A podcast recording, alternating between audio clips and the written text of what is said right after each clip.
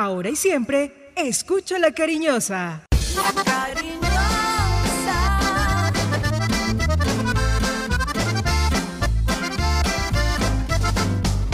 La cariñosa. Manizales tiene su antena 2. Primeros desde el comienzo. Póngala por deporte. La información deportiva más importante del momento está en el Minuto Antena 2. La ciudad se paraliza. El sentimiento. La ilusión. Los sueños, las voces se reúnen alrededor del blanco del alma. Aquí comienzan las voces del fútbol, las voces más prestigiosas, las voces de mayor credibilidad, los hombres del mayor concepto y la opinión en la región. Comienzan las voces del fútbol con la dirección de Robinson Echeverry. Cada jugador que pisa un campo, aumenta la pasión, cada día de estadio en estadio, con análisis y corazón. Oh, oh, oh, y gol y gol. Oh, oh, oh, y gol y gol. Oh, oh, y gol y gol. Las voces del fútbol. Robinson Echeverry en Fútbol RCN. Una en punto en Colombia, señores, qué gusto, el placer de siempre. Aquí estamos, somos las voces del fútbol a través de los 1450 de la M para Manizales y Caldas y www.rcnmundo.com para Colombia y el mundo en las redes sociales, muy pronto en vocesdelfutbol.com. Una gran sorpresa que les tenemos. Seguimos trabajando, seguimos proyectándonos, seguimos creciendo con este grupo deportivo que vamos a consolidar en este espacio en la ciudad de Manizales. A todos gracias, ¿no? Por los diferentes mensajes, por el aprecio, por el cariño. Esa es más responsabilidad para nosotros, para estar día a día junto a ustedes contándoles la actualidad desde un balcón con mucha independencia para que ustedes sepan lo que pasa en el fútbol y sobre todo lo que pasa con el Once Caldas de la ciudad de Manizales. A propósito, obviamente la ciudad golpeada, siempre que esto pasa, eh, se marca esa sinergia o positiva o negativa con la gente, ¿no? Once Caldas gana y la gente en el trabajo está feliz, eh, la gente está motivada en la oficina, eh, la gente toma cafecito y hablan de los goles y de esto y de lo otro. Y con lo de ayer, digamos que el café también se toma, cafecito Águila Roja, pero, pero con una tristeza, con, con, una melancolía después del papelón de anoche en la cancha del estadio de Envigado. De todo eso estaremos hablando. Teníamos una cita patada con el doctor Juan Carlos Gómez, director ejecutivo de Cormanizales. Trataremos de tenerlo en nuestro espacio para tocar algunos eh, aspectos relacionados con nuestra querida fiesta brava, que es tan importante para nuestra ciudad. Así que muchachos, de una vez como siempre, al petate porque hay mucho contenido. ¿Cómo les va Cristian, Juan David? Nos integramos en este espacio de las voces del fútbol. Día a día trabajamos para usted. Nuestro compromiso, la verdad. Nuestro interés, la credibilidad. Somos las voces del fútbol de Antena 2.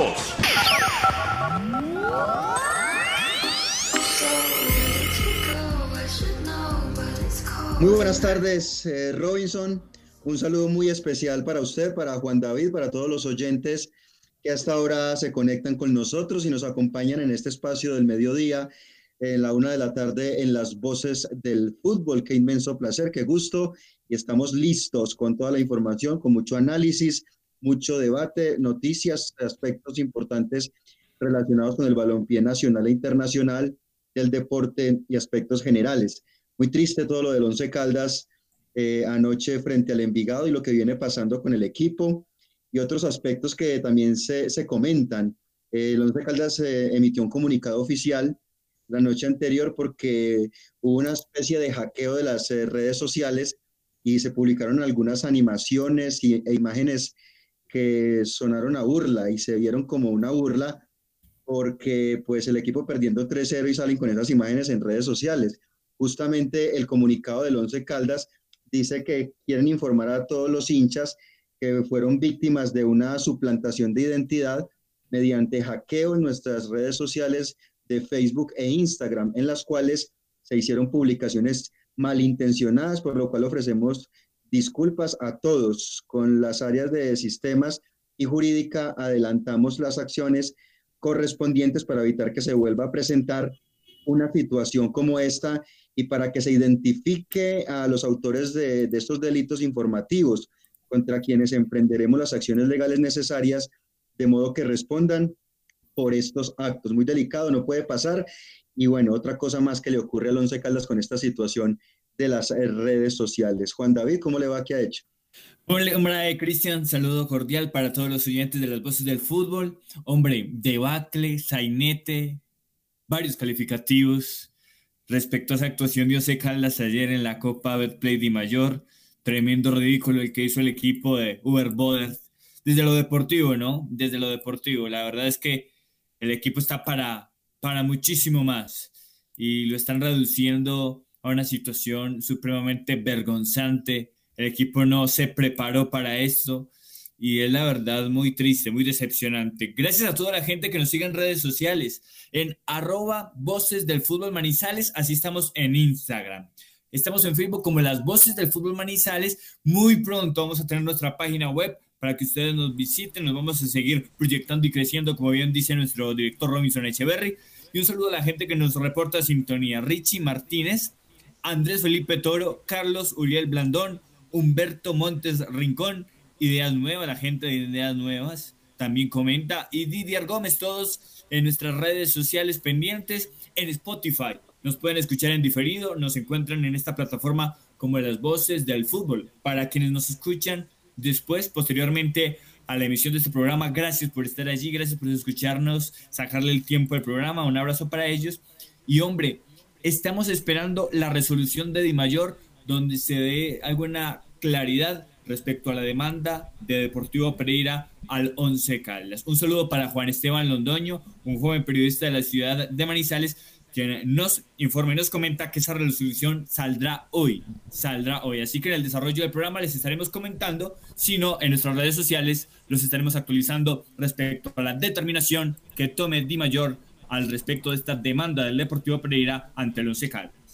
Perfecto, perfecto, Juan David. Seguimos entonces en nuestro espacio. Ya tenemos al doctor Juan Carlos Gómez, así que vamos a ir a este tema y lo vamos a hacer con el Centro Comercial Puerta Grande San José, que es el centro comercial de los mayoristas en Bogotá. La siguiente sección con el patrocinio de Puerta Grande San José, el centro comercial Zona S. Puerta Grande San José, el centro comercial.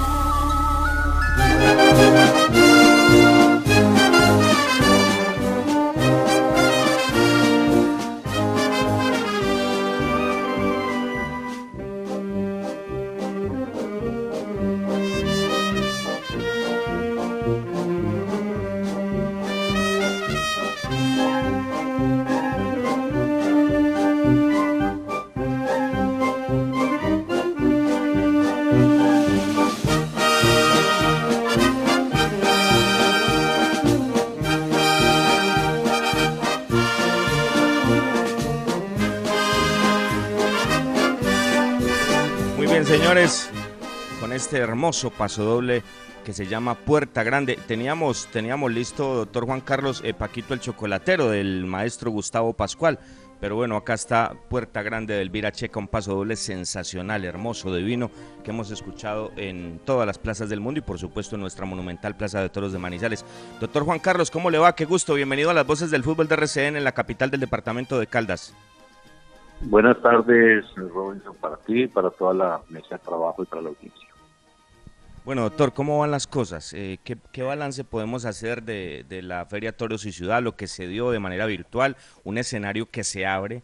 Lo hablábamos con muchos amigos, eh, una audiencia extraordinaria, espectacular. Eso abre un parámetro y una ventana para que, para que se puedan tener alternativas y que la gente desde cualquier rincón del mundo lo pueda ver. ¿Qué balance podemos hacer para iniciar por este, por este tema, querido doctor? Un balance importante, Robinson, pues nuestro obviamente interés siempre está en satisfacer a nuestra afición, en cumplir obviamente con la periodicidad de nuestros festejos, con la realización de las diferentes actividades taurinas de nuestra ciudad. como Cormanizales todo el año hemos manifestado obviamente que en primer lugar pues hay que acatar todas las normas sanitarias, hay que dar cumplimiento a todas las medidas de prevención que se tengan, hay que obviamente garantizar en primera instancia la salud, no solo de los actuantes, de toreros, subalternos, y sino también obviamente de todo la, el público que pueda estar. Por ello, pues en octubre, en el marco de la Feria Toros y Ciudad, como ha sido tradicional, pues no había la posibilidad de ingreso de público al escenario, estábamos empezando eh, el pico de la pandemia en nuestra ciudad, las medidas era importante tomarlas en cuenta y aplicarlas y por obvias razones pues tomamos la decisión de hacer un par de festejos de manera virtual, llamémoslo esa transmisión, son festejos que se realizaron con ingreso de 50 personas, en lo cual obviamente pues incluso el personal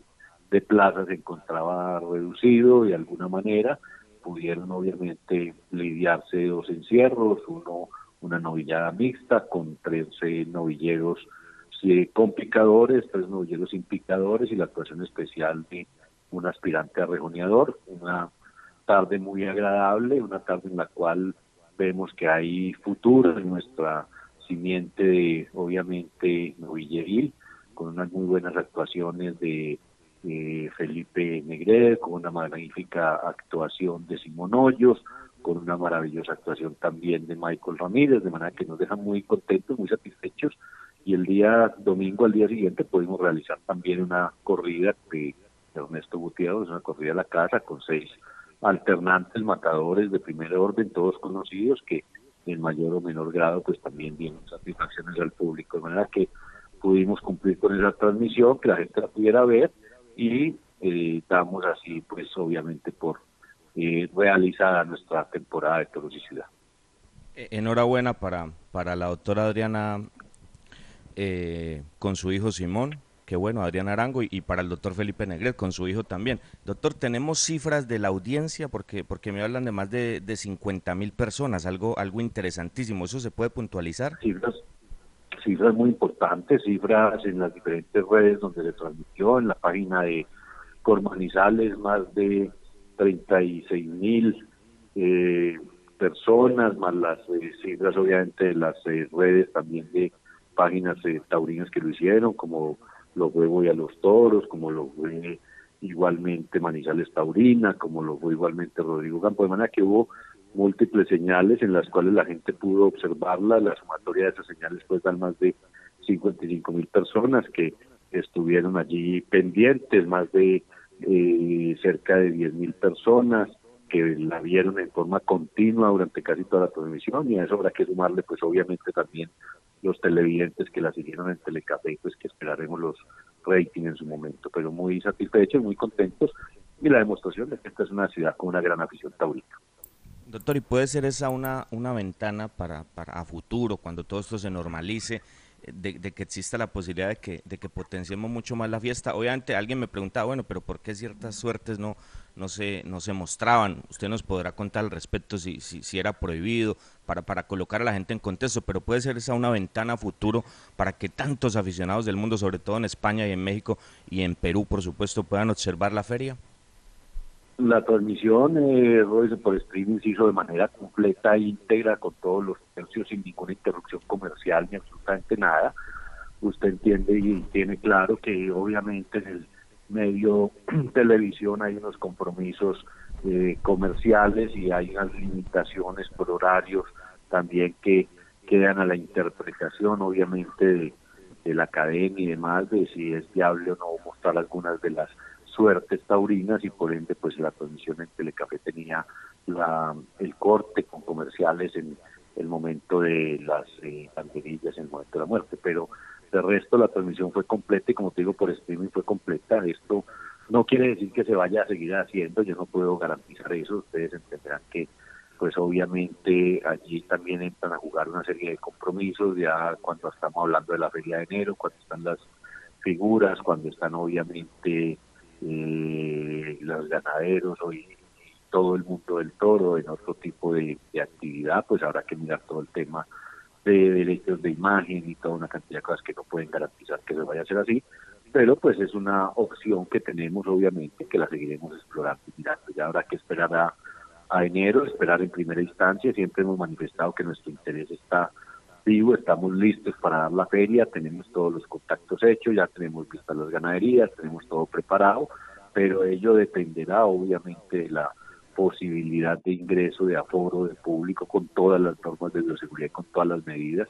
Si esas medidas y esas normas autorizan la entrada de seguramente un número de gente que seguro tendrá restricciones, pues tendremos que mirar qué tanto podemos realizar, en qué condiciones y ya lo estaremos anunciando. Creía yo que seguramente hasta mediados del mes de noviembre, pues tendremos que estar a la espera de la información que nos dé el gobierno de qué tanto aforo puede ingresar o no a la plaza.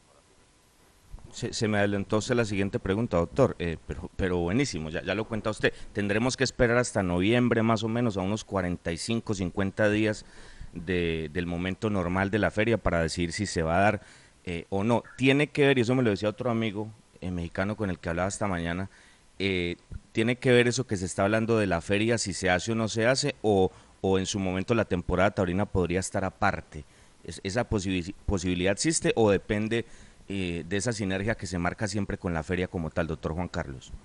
No, no, no, no. La feria, la feria taurina tiene su fecha eh, estipulada tradicionalmente. La feria de Manizales ha iniciado el primer domingo de enero. Esa fecha la colocó la eh, temporada taurina desde un principio y la colocó así porque no se nos puede olvidar a los manizaleños que la temporada taurina fue el inicio, origen y obviamente pues eje central de la feria de Manizales, a la cual después con el transcurso de los años se le han agregado otros eventos, aquí los eventos tradicionales son la feria taurina, el reinado del café, el tradicional obviamente está las carretas del Rocío, el desfile de la Macarena, y luego pues ya con el transcurso de los años se le han agregado otra serie de eh, espectáculos, conciertos, eventos deportivos y toda otra cantidad de eventos que obviamente tienen sus espacios cada uno dentro de la feria. La alcaldía toma la decisión de la fecha de la, de la feria en cuanto a esos eh, eventos que realiza la alcaldía y Corman y Sales toma la decisión de la fecha de la temporada taurina como tal. Para nosotros es claro que la fecha normal y tradicional debe ser la fecha en la cual se realice, si es viable realizar con todas las normas de seguridad, con todo el cumplimiento de, esas normas. Si no es viable que haya ingreso de público, pues estaremos analizando la posibilidad de hacer de manera virtual algunos festejos y en caso de que pueda ingresar, pues ya estaremos dando a conocer cómo se ven las condiciones, en qué forma y qué eh, se puede realizar. De manera que para nosotros está como fecha vigente la fecha de la semana del, 4 al, al, al 12 de, de enero y esa fecha pues es la que nos obviamente nos queremos eh, mantener. Pero para saber las condiciones, que tanta gente pudiera entrar o no pudiera entrar, debemos esperar las condiciones que dé el gobierno. Qué bueno, qué bueno, y, ya la gente lo sabe, eh, mitad de noviembre, aquí les informaremos, los abonados, para que la gente sepa cuándo tienen boletería suelta, todo este tema para que estén empapados rumbo a la temporada de la Feria Taurina de Manizales. Doctor Juan Carlos, habla usted de las ganaderías, ¿cómo ha sido ese proceso? ¿Cómo está el mundo del toro en ese aspecto? Obviamente ya en España y, en México se ha movido algo, pero, pero ¿cómo viven los ganaderos colombianos esto que está pasando? Pues obviamente con la misma incertidumbre que hemos tenido todas las eh, diferentes actividades, obviamente hay muchos de, esos toros que lamentablemente al no poder ir a las plazas, al no poderse lidiar, pues han tenido que ir a las centrales de sacrificio, donde obviamente eh, eh, se les ha hecho su proceso para que puedan obviamente, llamémoslo, ser o venderse como carne, ya que lamentablemente no pudieron ser lidiados. De manera que esos toros y los ganaderos han perdido un gran número de toros, que desafortunadamente sin lidiarlos han ido a, los, a la central de la crisis, como le digo, pero pues de nuestra parte ya con los ganaderos hemos tenido permanentemente eh, contacto, hemos estado eh, vigilantes del mantenimiento de la buena eh, eh, crianza de los diferentes toros que podrían servir o que podrían venir en un momento dado a la Feria Manizales y estamos simplemente, como le digo, al tanto de esperar cuáles son las directrices nacionales, qué se puede o no se puede hacer en los escenarios públicos de este tipo y con base en ello podremos obviamente definir qué tipo de feria podemos hacer. Y me imagino que se está moviendo en, en, lo mismo, en lo que ha dado garantías, ¿no? Capitán Barbero, Juan Bernardo, el doctor Gutiérrez. Creo que por ahí está la cosa, doctor Juan Carlos, obviamente sin adelantar nada porque estamos hablando de, de algo hipotético, ¿no? Nosotros, nosotros todos los años visitamos las diferentes ganaderías del país, todos los años hacemos el análisis de cómo ha sido su comportamiento en el pasado inmediatamente anterior, es decir, en los últimos 3, 4 años, con base en ese análisis, con base en el comportamiento del último año en las diferentes plazas de nuestro país, tomamos la decisión de cuáles sean las ganaderías que se van a aliviar, las cuales, como le manifiesto por obvias razones en este momento, pues hay todos los contactos, están vistos los toros, pero no hay ninguna ganadería que se pueda anunciar. Perfecto. Doctor, ¿qué, eh, eh, ¿cuál es el hoy? ¿Cuál es el hoy de, esto que ha pasado? Hay un concejalito en Manizales tratando de colocar palos en la rueda. Yo no lo voy a mencionar acá, no lo voy a hacer famoso como él quiere, pero ¿cuál es el hoy de ese tema? ¿Cómo está la relación con, con, el alcalde en ese aspecto de, del respaldo? Y yo quisiera, doctor, que aprovecháramos este instante para referenciar y para que le contáramos a la gente que no sabe lo, lo que genera, lo que genera la, la, fiesta brava, los recursos que genera esta fiesta para el hospital infantil y la obra social tan hermosa que se hace a través de este arte que tanto nos apasiona. son siempre y, todo el mundo lo sabe, obviamente hay, hay gente que prefiere destruir que construir, hay gente que vive feliz con estar destruyendo, atacando y, y manifestando su malquerencia hacia la actividad taurina, esta actividad que, vuelvo y le reitero, es patrimonio de nuestra ciudad, es patrimonio obviamente de nuestro país, declarado así por el Congreso de la República, y es de aclarar y es muy importante tener claro que no hay ninguna injerencia de la alcaldía de Manizales en la temporada taurina, ni del actual alcalde, ni de ninguno de los anteriores, en los cuales en ningún momento la alcaldía que colocan ni dinero, ni depende de ellos la programación, ni son ellos los que programan, ni son los que dirigen las actividades, ni absolutamente nada.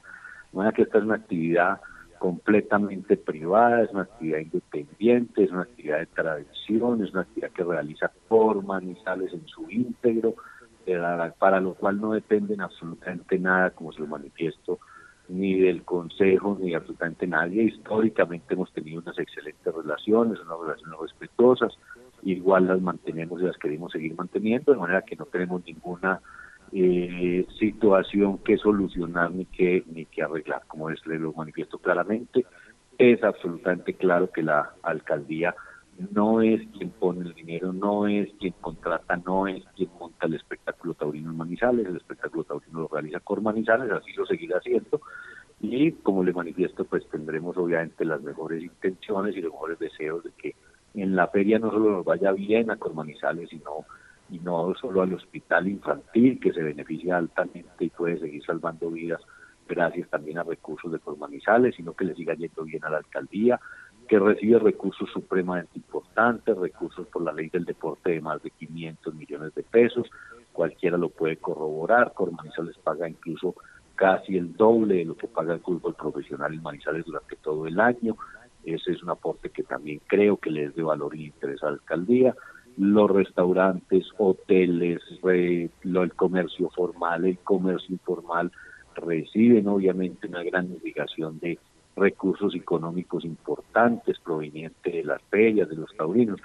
Yo tengo claro que hay quien manifiesta que según estudios que tienen, no sé de dónde se lo sueña, eh, ni los hoteles ni nadie aquí se beneficia de la actividad taurina. Eso no requiere mayor estudio Robinson, es decir, que llanamente preguntarle a un hotelero cuántos taurinos le llegan en feria y cuántos eh, taurinos le llegan a los restaurantes y cuántos obviamente eh, irradian dineros, como le digo, a los medios de transporte y irradian dinero, obviamente, a los comerciantes formales, a los informales, a quien cuida un carro alrededor de la plaza, al que vende mazorca, y generan también un público adicional para muchas otras de las actividades que se realizan en nuestra feria. De manera que eso no tiene lugar a debate de ninguna clase, eso no nos da a nosotros ninguna eh, absolutamente ningún afán de estar controvertiendo lo que es incontrovertible y lo que puede hacer la gente que vive destruyendo es más bien contarnos qué es lo que hace para construir a través de sus conciertos y bien beneficiados a través de la misma alcaldía la cual se los paga para que hagan conciertos en contra de los taurinos, para que hagan actividad en contra de los taurinos y que nos cuenten más bien qué le generan a la ciudad con eso. De manera que allí no hay polémica, Robinson, nosotros seguiremos con nuestra actividad y esperamos obviamente con todas las medidas de bioseguridad, como se lo digo, con todas las normas y con total acatamiento de esas normas, ver la posibilidad de realizar nuestra temporada, que es obviamente nuestro interés y deseo, en el mes de enero. Así es, así es, es claro el mensaje, claro. Ellos son los que tienen que, aclarar ese tipo de cosas. Doctor, le cierro con estas dos. ¿Qué, qué, concepto merece eh, el comunicado de retiro de, del maestro Castela, un hombre tan ligado eh, en este último tiempo a Manizales, y, y, lo de, y lo de Roca Rey? O sea, ¿usted cree que, que, este desprendimiento del maestro Campuzano de Casa Toreros puede generar un entorno distinto y que quizás eso permita que Roca esté en Manizales más adelante? Siempre hay, siempre hay estas eh, situaciones, Robinson, son comunes, son frecuentes. Sebastián es un hombre supremamente importante en el mundo del toro, lo ha sido, triunfador múltiples veces en nuestra feria, un gran amigo, ha tomado la decisión de apartarse, se, no lo ha dicho que de forma definitiva, con mucha frecuencia estos toreros figuras se toman un año sabático, se toman su tiempo de descanso, lo acaba de hacer Calavante hace poco y lo ha hecho muchos de los toreros históricos, de manera que esto no tiene absolutamente nada de extraño ni de raro. Seguramente Sebastián tendrá sus actividades, sus compromisos durante algún tiempo y no sería nada raro que un tiempo adicional lo vamos a ver nuevamente en las plazas. Y con respecto a lo de Andrés, es otro gran torero, una gran figura. Con Andrés hemos tenido magníficas relaciones, ha sido un torero que casi que también le hemos abierto las puertas desde sus primeros años en nuestra ciudad, ha estado múltiples veces en nuestra ciudad, desde novilleros sin caballos, luego como novillero con caballos, luego en la novillada de feria, posteriormente el recinto más alternativa, luego como figura. En los últimos dos años no llegamos a acuerdos y esto es parte normal de las negociaciones. Con el maestro Campuzano tenemos una gran amistad, igual que con Andrés, pero pues condiciones eh, ajenas como fue la voluntad de o, el cambio que solicitó Andrés a última hora de una ganadería, dijeron que viniera hace dos años porque ya se había comprometido la ganadería luego de que él hubiese pedido otra y en el siguiente año que fue este que recién pasó, pues dadas las eh, deseos de Andrés de no participar de los festivales, para nosotros no es aceptable que ninguna de las figuras se niegue festival, por ende en la mayor amistad y con el mayor entendimiento de parte y parte decidimos que no viniera, ahora viene eh, nuevamente en manos de, de, otro gran amigo de la casa, como de Roberto Domínguez, con, de la mano de quien vino el Juli múltiples veces que lo pude contratar con él. Seguramente ahora con Andrés, pues habrá que esperar cuáles son las condiciones, los deseos, los gustos del torero y seguramente se abrirán las puertas para que estos futuros años tengan negociaciones con él sin ninguna dificultad. Queda, queda, todo absolutamente claro. Doctor, gracias por estos minutos. Usted sabe que esta, esta, esta ventana siempre estará abierta para, para la fiesta, para Cormanizales, para colocar nuestro granito de arena y seguir blindándonos ante tantas injusticias y estaremos atentos. Ojalá en noviembre podamos dar muy buenas noticias. Un abrazo muy especial, doctor Juan Carlos. Esperemos que sí, Robinson. Lo más importante por ahora, cuidarnos todos y una feliz tarde para todos. Muchas gracias. Muy amable. El doctor Juan Carlos Gómez, director ejecutivo de Cormanizales, señores, la empresa que hace la fiesta brava en nuestra ciudad, con los detalles de primera mano de lo que pasa y de lo que pasará. Noviembre será la fecha determinante para conocer los detalles de la próxima temporada taurina de Manizales. Sección presentada por el Centro Comercial Puerta Grande San José, el Centro Comercial de los Mayoristas en Bogotá.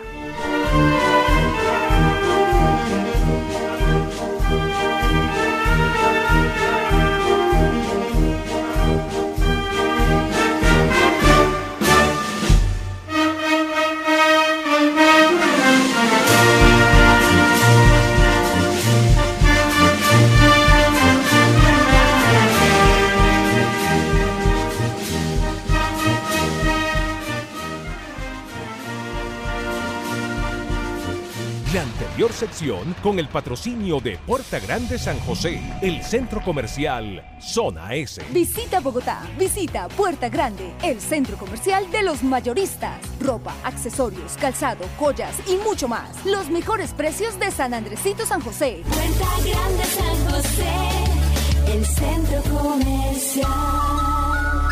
Calle décima entre carreras 22 y 23. Las voces del fútbol. Los autores y artistas vivimos de abrir puertas a la imaginación. Apuéstale a la creatividad productiva. Todos trabajamos por Colombia. El arte y la cultura son parte vital de la economía del país. Conoce más en www.derechodeautor.gov.co. Dirección Nacional de Derecho de Autor. Promovemos la creación. Viaja seguro. Viaja en Unitrans. Garantizamos y respetamos la normativa local en cuanto a la capacidad de flota autorizada y el porcentaje de usuarios permitidos para mantener la distancia física. Somos responsables con los elementos de bioseguridad para nuestros empleados y usuarios. Unitrans, 55 años contando con su preferencia. Aquí están las voces del fútbol.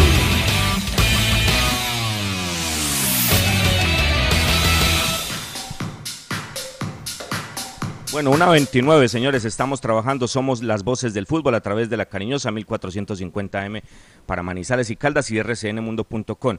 Juan David, hablaba usted de la resolución, ¿no? Eh, esperamos por la resolución, eh, dice Juan Esteban que seguramente saldrá hoy, como es normal, de hecho la estábamos esperando desde anoche, eh, y eso será bien importante, ¿no? No sé si la resolución ya lleve con sí lo que todos estamos esperando, ¿no? Pero eso, eso es otro tema. Le pregunto, Cristian, ¿Llegó ya Once Caldas a Manizales? Sí, señor, sí, señor. Ya está el equipo blanco en la capital de Caldas eh, con mucho, mucho escepticismo, mucha presión, muchas cosas eh, malucas alrededor, como no podía ser de otra manera, pero el grupo ya en la capital de Caldas y pensando en el partido de este sábado frente a Jaguares, donde sí o sí pues hay que ganar, aunque eso venimos diciendo hace muchos partidos. Y pasó algo, pasó algo, el técnico dijo algo, el técnico se reunió con los dueños estando en Medellín antes de tomar el vuelo esta mañana, o todo sigue normal como en estos tres años. Bueno, se están eh, organizando y planeando reuniones, pero pues eh, conociendo el lenguaje Robinson del técnico, no está dentro de las posibilidades eh, renunciar, ¿no? Conociendo cómo ha sido el procedimiento de él en todo este tiempo y en los momentos de crisis, pues eh, va a dejar a que la Junta Directiva tome la decisión. Lo que yo sí he conocido, eh, Robinson, es que al interior ya el respaldo hace algunos días pues se ha ido, se ha ido disminuyendo, ha ido bajando por parte del presidente Tulio Mario Castrillón y pues eh, lo cierto es que están mirando, mirando a ver qué ocurre de acá a diciembre y seguramente se tomarán decisiones, ojalá mirando mejores cosas para el equipo, ¿no? Y, mirando que, Cristian, mirando que, que nos eliminen de todo, que, que la Copa Betplay, que está en, en este instante jugándose y, va a concluir su desarrollo, va a estar el próximo año, no esté para Once Caldas. ¿Ustedes, ustedes han pensado esto, Juan David y Cristian, después de lo de anoche, y queridos oyentes? Esto es un mata-mata, ¿no? Desde el punto de vista de las posibilidades, cualquier cosa puede pasar. Esto es fútbol, o sea, el equipo eliminado no está si nos vamos a, la realidad, es así, porque así como Envigado hizo tres, Once Caldas puede hacer tres, cuatro o cinco. Entonces de eso se pega el técnico. Y en eso, pues es, es, es, normal, yo no le puedo discutir que no. No, es que yo no estoy eliminado todavía, es que yo tengo posibilidades. Sí, hay que decirle que sí, es la realidad. Eh, él no, está mintiendo, es la verdad. Cualquier cosa puede pasar el miércoles en, en Palo Grande y Once Caldas le, da vuelta. Oh, qué bueno sería, sería estupendo, porque eso es lo que todos queremos. Pues yo, yo soy incapaz de, de, hacerme eh, al frente de, del televisor como estamos trabajando ahora y, y, hacer fuerza pues para que el equipo le vaya mal independientemente de la posición que yo tenga del técnico, porque no es de la persona, no es Juber Boder como ser humano, no, es del técnico de fútbol. Yo, así él esté ahí, así yo no comparta su, su posición, jamás haré yo fuerza para que al equipo le vaya mal. Yo creo que está por encima siempre la institución, la institucionalidad es sagrada y mucho más con un elenco histórico del fútbol colombiano como Once Caldas. Pero imagínense en esto, eh, Juan David y Cristian, un caso hipotético. Queda. Usted dice que, que, la directiva va a esperar qué pasa. Entonces, en ese esperar qué pasa, nos eliminan el miércoles. Correcto, y ustedes ya saben cómo viene la mano en liga.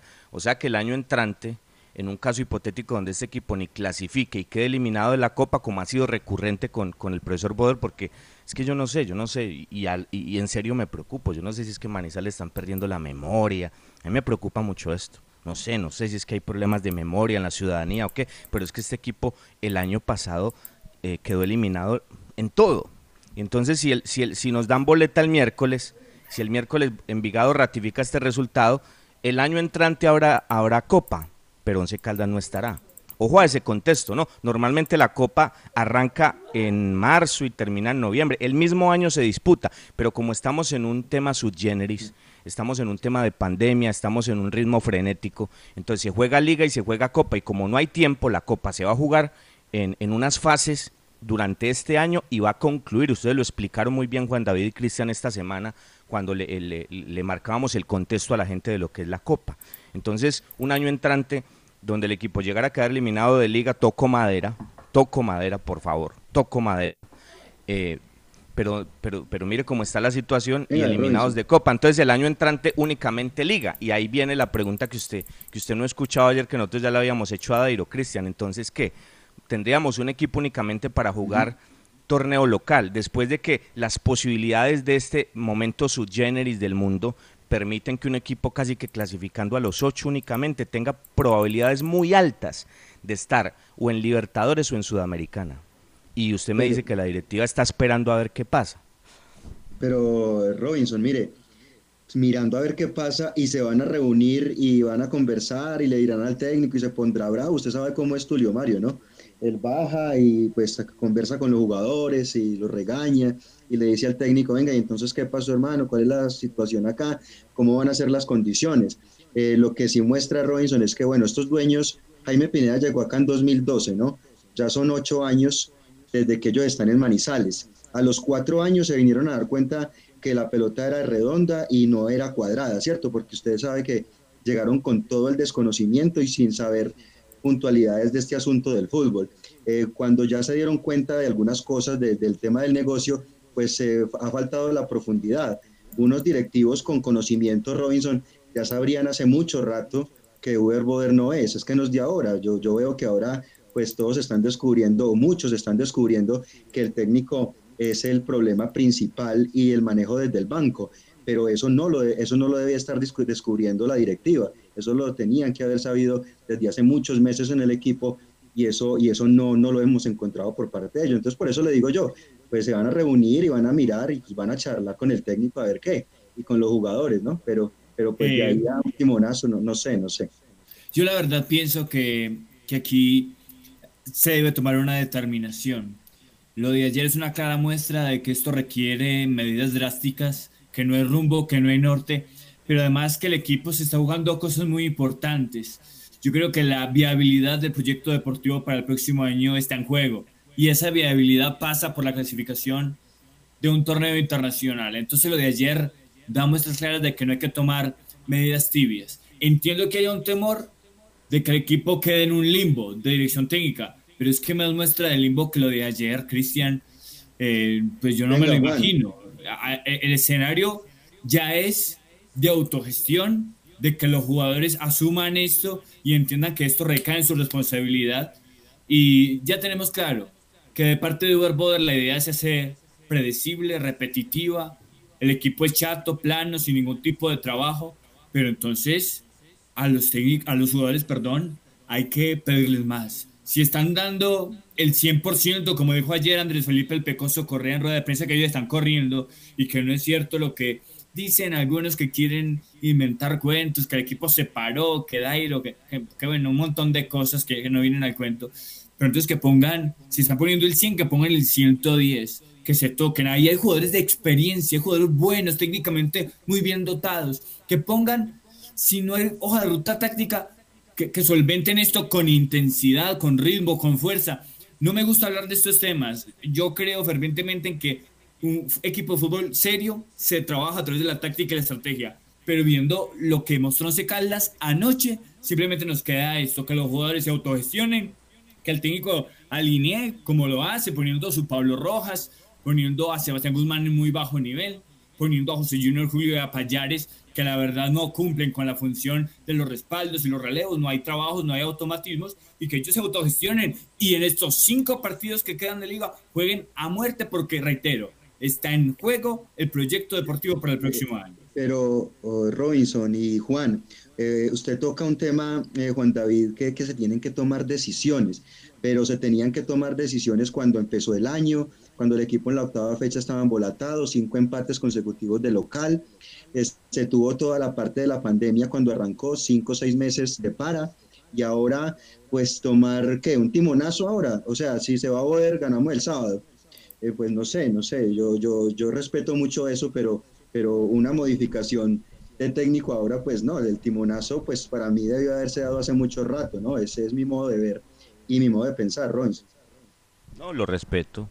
no lo comparto para nada, pero lo respeto. Esto necesita un timonazo ya. Y, otra cosa que no comparto, usted me dice que los dueños se dieron cuenta a los cuatro años de que la pelota no era redonda sino cuadrada. ¿Está seguro? Yo, yo pienso que, que Tulio Mario se dio cuenta. Es más, Tulio Mario llegó después de esos cuatro años. Yo no creo que Jaime Pineda en este instante sepa si la pelota es redonda cuadrada. Yo no creo. No creo. Y entre whiskies menos, menos creo que uno se vaya a dar cuenta de eso. Yo no creo, él no tiene ni idea de esto. El que está dando la cara hace rato en Manizales es Tulio Mario Castrillón y eso es lo que me extraña a mí. En el 2018, en esa gran crisis, como nunca habíamos estado eh, casi que vislumbrando un descenso para un equipo histórico como Once Caldas, esto se salvó gracias a Tulio Mario Castrillón, eso hay que reconocerlo.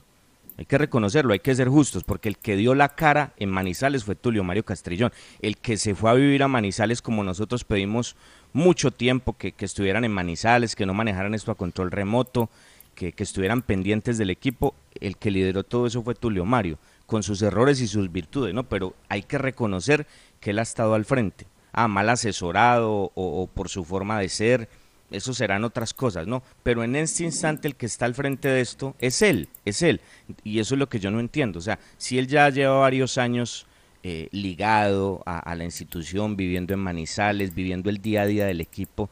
¿Por qué es tan difícil entender esto? O sea, es que usted dice, es que el, el, respaldo se le está quitando de parte del presidente. digo, pero si este hombre está ahí todos los días, si ve lo que pasa, si le hablaran al oído personas que, que supieran este tipo de situaciones, o sea, Cristian, usted dice que, que, que, usted no lo, que usted no lo mueve y es respetable y mucha gente pensará lo mismo. No, es que lo de ayer es impresentable, lo de ayer es simplemente colocarle el moño o abrirle los ojos a un montón de gente que no los quería abrir. Pero, pero esto es increíble, o sea, Once Caldas ayer se come tres con un equipo sub-20 con un equipo de dos jugadores medios, medio, conocidos como Santiago Noreña y como Oswald Álvarez, y Envigado con, con parte de su formación titular en el banquillo de suplentes, y Once Caldas en lo mismo, en lo mismo, en lo mismo, arrancando con desatenciones increíbles, en marca, uno no sabía si entró el 11 o no entró. Entró Envigado, sí, en, Envigado entró, el 11 entró, no entró. Y esto se viene repitiendo, repitiendo, repitiendo, y las soluciones no aparecen y las respuestas nunca están. Y el técnico en lo mismo. A este señor le traen a un señor jugador de fútbol como Joe Cardona y lo lleva ayer a Envigado y no le da un segundo. Y, y, ojo, yo no estoy diciendo que, que entonces si hubiera jugado Joe Cardona, el partido no se hubiera perdido 3-0 no, no es más, si uno se va al contexto de partido siendo justo, yo creo que el resultado es muy largo. Pero ese es el fútbol. Envigado fue eficaz, fue muy inteligente, jugó al error, esperó, trabajó ese gol que se encontró de una manera muy buena por banda izquierda, tiene individualidades para puntualizar lo que hizo en fase ofensiva y, lo hizo, y lo hizo en su momento. Y, y, eso está bien para ellos, ¿no?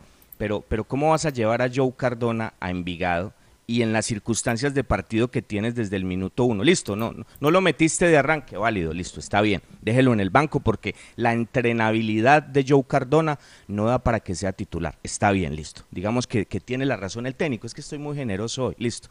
Pero mm. con el partido como se te da, un partido que al minuto uno lo pierdes y tú sigues en lo mismo, con Guzmán solo, con Carreazo y Hernández eh, sin ninguna sinergia con Pablo Rojas, que yo no entiendo por qué sigue recibiendo oportunidades. Cristian a mí me dice que la meritocracia y que es que le falta actitud a Joe Cardona y este, y este señor Pablo Rojas juega hoy, juega mañana, juega pasado mañana, el mismo cuento. El mismo cuento del otro señor que ya se fue. No lo quiero ni recordar, no quiero ni dar el nombre, porque este técnico es así se casa con ciertos jugadores. Entonces, ayer decíamos, ¿qué se puede hacer? ¿Usted qué haría? Así como la canción, ¿usted qué haría? Y hablábamos, y hablábamos de eso. ¿Qué, haríamos? Hombre, arme un doble cinco con lo que ahí tiene, arme un doble cinco, por favor, con Hernández, con Rodríguez, meta Joe flotando y, deje por una banda a Lemus, por el centro a Volar y por la otra banda a Dairo, pero, pero los cambios son los mismos y, y la solución después de verse 2 por 0 fue meter a Robert Mejía y sacar a Sebastián Guzmán Por eso le digo, y meter a Pecoso y sacar a Payanes, que, que, no la está viendo, está claro, pero los cambios siempre son los mismos. Y Cubide le abría la cancha y le generaba por banda izquierda, pero se equivocó en el segundo gol, entonces le cobró.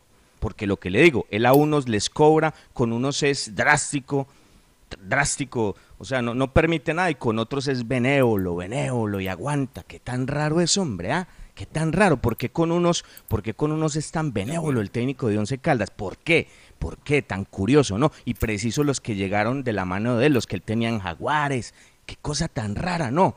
Profesor Boder, qué, qué cosa tan extraña, profe. ¿Usted por qué con esos jugadores es tan benévolo? Y con otros no, con otros no. Y el, y el directivo, estoy hablando de Tulio Mario Castrillón, haciendo un esfuerzo, lleva a Dairo, obviamente lo tenía que colocar, pues es lógico, y, le coloca a un señor jugador de fútbol como Joe Cardona. No es James Rodríguez, no es el Pío Valderrama, no es Isú, no. Pero hombre, en este momento, y lo decíamos ayer, si este no es el partido para él, entonces ¿cuándo? ¿Cómo no armo yo algo distinto o, le doy un manejo diferente al partido con las circunstancias que, me está dando y sobre todo con algo que dijo el, el, Pecoso Correa? Porque el técnico en la rueda de prensa no dijo nada. Yo escuché a Jorge William Sánchez preguntándole que, que cuáles eran las explicaciones y él dijo que no, que no habían explicaciones. Que no, que explicaciones yo no tengo. Ustedes ya vieron lo que pasó en la... O sea, imagínense las respuestas del técnico. Y el, y el Pecoso Correa dijo... No se puede ilusionar. No, por eso, y el Pecoso dice, es que teníamos, es que teníamos que ser más, o sea, y está, está Pecoso sentado al lado del técnico y dice, es que teníamos que ser más inteligentes, lo dice Pecoso.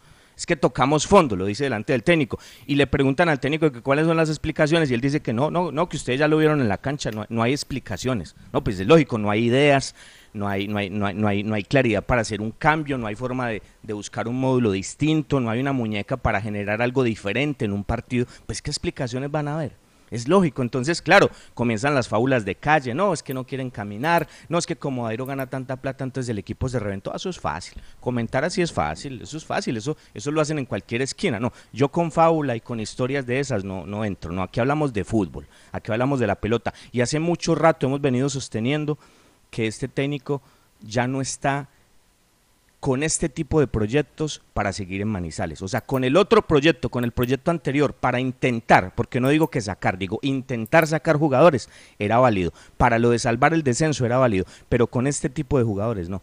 Reitero, o sea, ¿qué va a pasar con Joe Cardona? ¿Va a ser lo mismo que, con otros? ¿Los, va a mandar al cuarto de San Alejo? Y, o sea, ¿qué sentido tienen? Y eso es lo que yo pregunto de Tulio Mario. O sea, Tulio Mario, y es la plata de él, yo en eso sí jamás me meteré. Cada uno hace con su plata lo que quiera. Entonces se gasta un billete y le lleva a Joe y el hombre con la sub-20 de Envigado se come tres y no le da un minuto a Joe Cardona.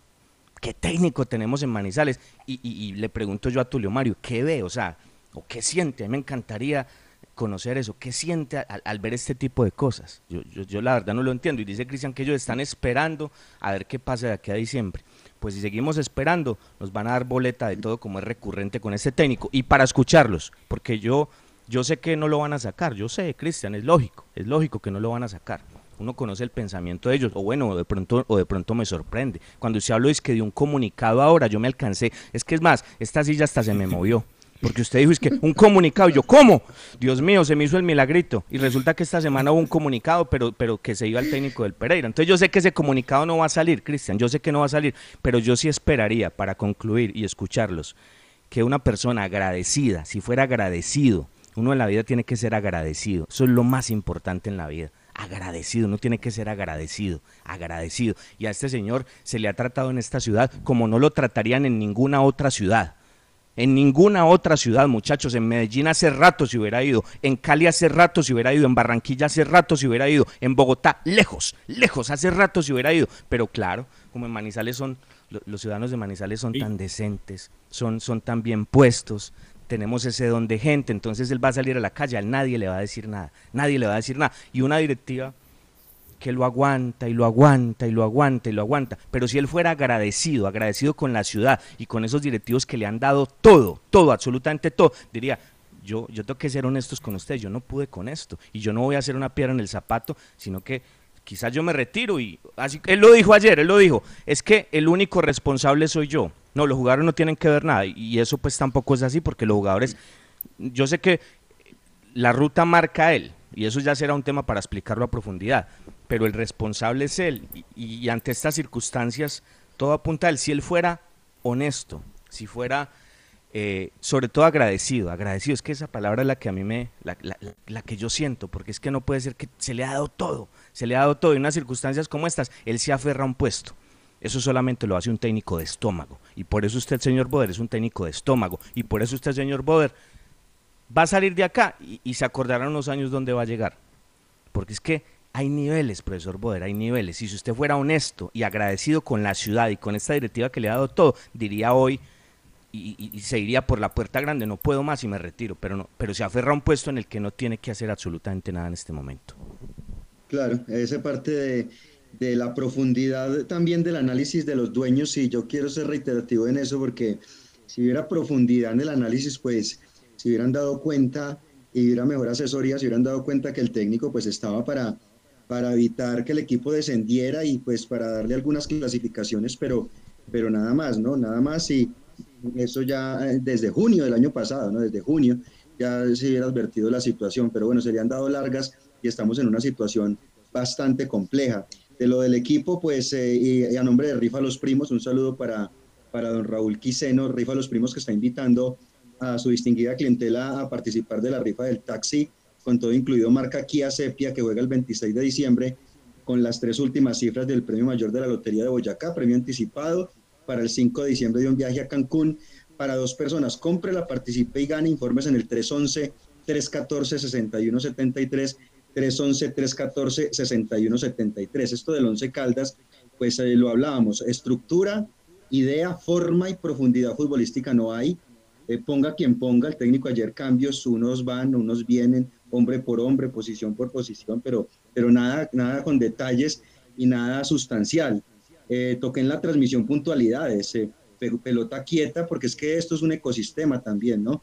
Toqué pelota quieta defensiva y ofensiva, toqué individualidades, cuando había mismo que, que ¿cómo así? Que, que nada de eso, que esto va más profundo. Sabemos que es más profundo y que el 80% de la responsabilidad hoy es del cuerpo técnico, pero usted mismo Robinson lo dijo, cuando lo del técnico no funciona, entonces venga pues, y entonces, ¿cierto? ¿Y dónde están los jugadores que, que, que pueden salvar de pronto eh, las papas, ¿no? Los papeles, porque, porque tampoco aparecen, ¿no? Las individualidades. Entre. Julio, Payares y Pecoso no se hace uno hoy, no se hace No, uno. Robinson. Eh, entre, acuerdo, Cristian, pero, entre- pero también entienda, o sea, el argumento de la transmisión iba a que eh, no se puede mostrar rebeldía ante Uber Boder, porque el que muestra rebeldía, el que muestra y que propone algo diferente, siempre termina siendo relegado. Y usted sabe que, que ha pasado con personas que han querido proponer versatilidad y contenido a la idea de juego. Y en medio de esta falta de autocrítica, llegamos a este punto, a este punto donde no parece existir vuelta atrás. Entonces, tenemos que hablar de, de un técnico que, mire, por ejemplo, ayer teniendo la posibilidad de darle rodaje a jugadores que queríamos ver para ver qué, qué le pueden aportar al conjunto, al colectivo, como Joe Cardona, como Johnny Gali, que ni siquiera lo lleva. Porque yo estoy de acuerdo, si se trajo ese jugador es para verlo, es para ver qué muestra, pero no. Se casa con Guzmán, con Sebastián, que hoy está en un bajísimo nivel, y la solución para el equipo tiene que ser Robert Mejía, cuando se podrían dar otro tipo de variantes. Y aquí lo que pasa es que los dueños, Cristian, se equivocaron de buena fe, le dieron todas las garantías, todas las potestades, le trajeron un gerente deportivo que a Oder no lo puede confrontar, porque fue Oder quien lo trajo. Entonces, ¿cuál va a ser la solución del gerente deportivo? ¿Qué va a aportar? ¿Qué va a confrontar? ¿Qué va a contradecir? Absolutamente nada. Neis Alfonso Nieto no tiene nada para argumentar y- para proponer ante esta debacle y esta crisis deportiva. Eso hace parte del ecosistema, eso hace parte del ecosistema, Juan David, porque le vamos a dar la responsabilidad porcentualmente mayor al cuerpo técnico, pero el ecosistema hace parte de Neis Nieto, del ecosistema hace parte del presidente del equipo, hace parte de los jugadores. Yo continuaba con esa parte individual, lo de Guzmán, lo de Hernández es lamentable, es una vergüenza, ¿no? Sobre todo lo de Hernández que lleva ya un montón de tiempo, un montón de partidos y no ha podido, porque porque pues usted dice, el técnico no le encuentra la posición y el lugar, pero Mal individualmente el jugador no da tampoco. Pero bueno, laterales, eso, ni Pájaro yo- ni yo- Gómez, no pasa no, nada. Cristian, pero es que, si- por eso Sí. sí. pero si nos vamos a hablar de temas individuales, eso va a ser muy fácil, pues con nivel así, pero hablemos, usted, usted dice, no hablemos de, hablemos de ecosistema, ay Cristian, ese sería un tema tan amplio, ese sería, te- ese sería un tema tan, ay, por favor, necesitaríamos un par de programas solamente para hablar de eso, es que, claro, es fácil, Mire, mire dónde está utilizando a Sebastián Hernández y cuál fue la última faceta importantísima de Sebastián Hernández en Junior y dónde lo colocan hoy en día. Mire, mire, mire dónde coloca a Rodríguez y dónde le podría dar Rodríguez con su calidad muchísimo más fútbol a Once Caldas. Es que son un montón de cosas, Cristian. Ay, pero venga, eh, los invito a que nos tomemos un cafecito, una pausa. Vamos Por a favor. tranquilizarnos. Son cosas que desafortunadamente no dependen de nosotros, ¿no? Bueno, en fin, eh, la directiva va a seguir esperando, dice Cristian, hasta diciembre a ver qué pasa. Y el técnico, pues, el técnico, ¿qué problema tiene? El técnico hasta ahora está tranquilo en su casa, como ha estado. Aquí no pasa nada, en esta ciudad no pasa nada. Ya, pierdo, no pasa nada. Empato, no pasa nada. Gano, pues menos pasa nada. Y ya, y, tranquilo, y tranquilo. Y él, y él se aprovecha de eso. Y, y sigue en su puesto, aferrado a su puesto, chupando bombombún en todos los partidos. Ay, hombre. Café Águila Roja, señores, es el café de la calidad certificada. Los invito a que nos tomemos un tinto hasta ahora, muchachos. Colombia está de moda. Pa' pensar, pa' vivir. Quiero café. Pa' actividad y pa' sentir. Tomo café. Para la salud y el amor. Queremos café. Y para hacerlo mejor. Qué rico el café. Hey, tomemos todo juntos. Colombia. El café nos da energía y nos pone sabrosito. Es lo mejor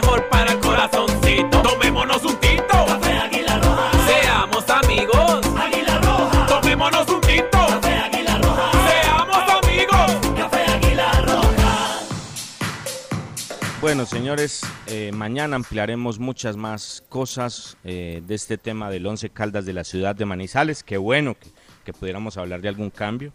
Yo sé que es casi imposible, pero bueno, por ahí dicen que uno lo último que puede perder es la esperanza, ¿no? La puerta Esta- siempre esta hay que frase- dejarla abierta. Esta frase, Robinson, esta frase que nos envía Juan Pablo Villa, un saludo para él siempre en sintonía. Él dice, la definición de locura es seguir haciendo lo mismo esperando obtener resultados diferentes. Frase de Albert Einstein. O sea que está muy claro, ¿no? Estamos locos, Lucas, haciendo lo mismo, no se puede esperar cosas diferentes. Está claro, está claro. Un saludo a Juan Pablo, hombre, gran portero Juan Pablo, gran portero, pero seguramente si lo tuviera Boder lo colocaría de delantero. Señores, gracias, gracias. Les agradecemos eh, muchísimo por estar con nosotros. Los esperamos mañana a la una de la tarde para que juntos abramos otro capítulo más de las voces del fútbol. A Bernie García, el saludo especial, un agradecimiento por este maravilloso sonido de Jaime Sánchez, nuestro director. El abrazo de siempre. Feliz tarde para todos, señores. Hasta mañana, una de la tarde, otro capítulo de las voces del fútbol. Las voces del fútbol. Para conocer toda la información del mundo del deporte, visite www.antena2.com. Lo confirman los oyentes. La cariñosa, pues, la emisora que más escucho, que más me gusta, que más me llena. Muchas gracias por todo lo